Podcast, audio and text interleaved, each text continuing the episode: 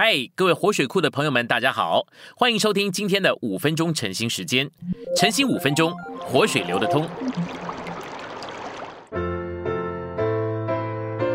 今天有三处的经节，第一处经节是箴言一章七节，敬畏耶和华是知识的开端。第二处是箴言十五章十六节，少有财宝，敬畏耶和华，强如多有财宝。烦乱不安。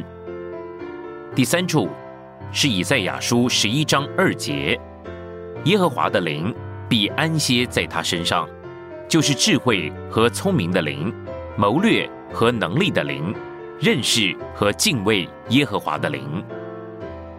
我们来到信息选读，我们为人的第一个原则乃是要敬畏主，任何事情都可以做，但必须不得罪主，敬畏主。不仅仅是惧怕犯罪或者属事，更是惧怕所做的是出于自己，而不是出于主。在箴言里面提到神的时候，几乎用的都是耶和华这个词，只有少数几处使用神这个字，因为这位神现今是和人发生关系的神。在箴言里面，这位耶和华乃是人的智慧，我们不知道如何待人接物，但是我们可以倚靠这位神。耶和华的分支，全然是纳灵的事。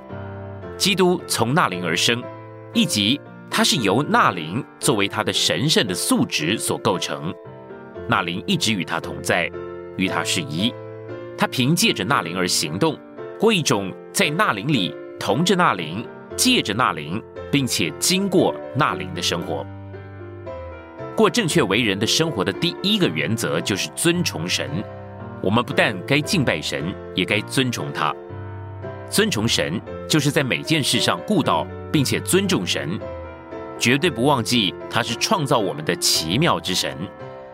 当我们要发脾气的时候，我们该尊崇神。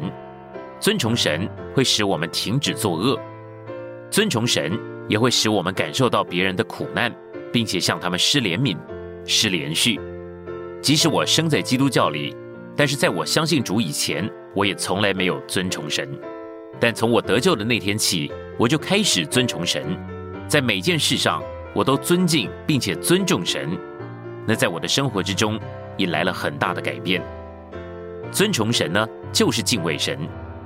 敬畏耶和华是知识和智慧的开端。认识至圣者便是聪明。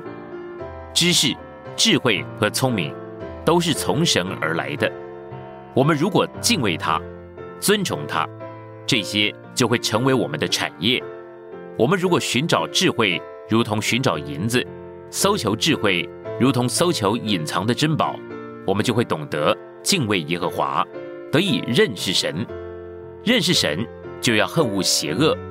敬畏耶和华，使人日子加多；但是恶人的年岁必被减少。行动正直的，就敬畏耶和华。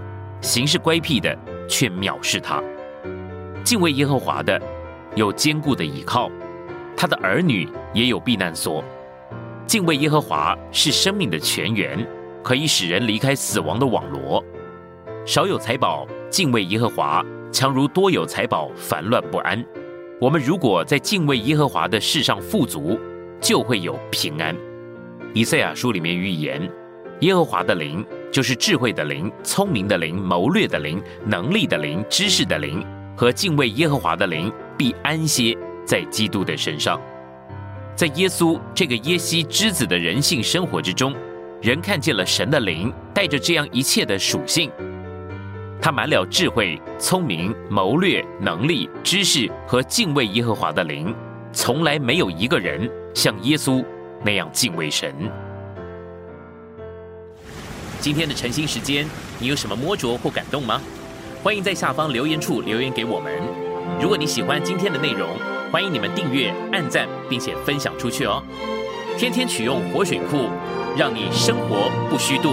我们下次再见。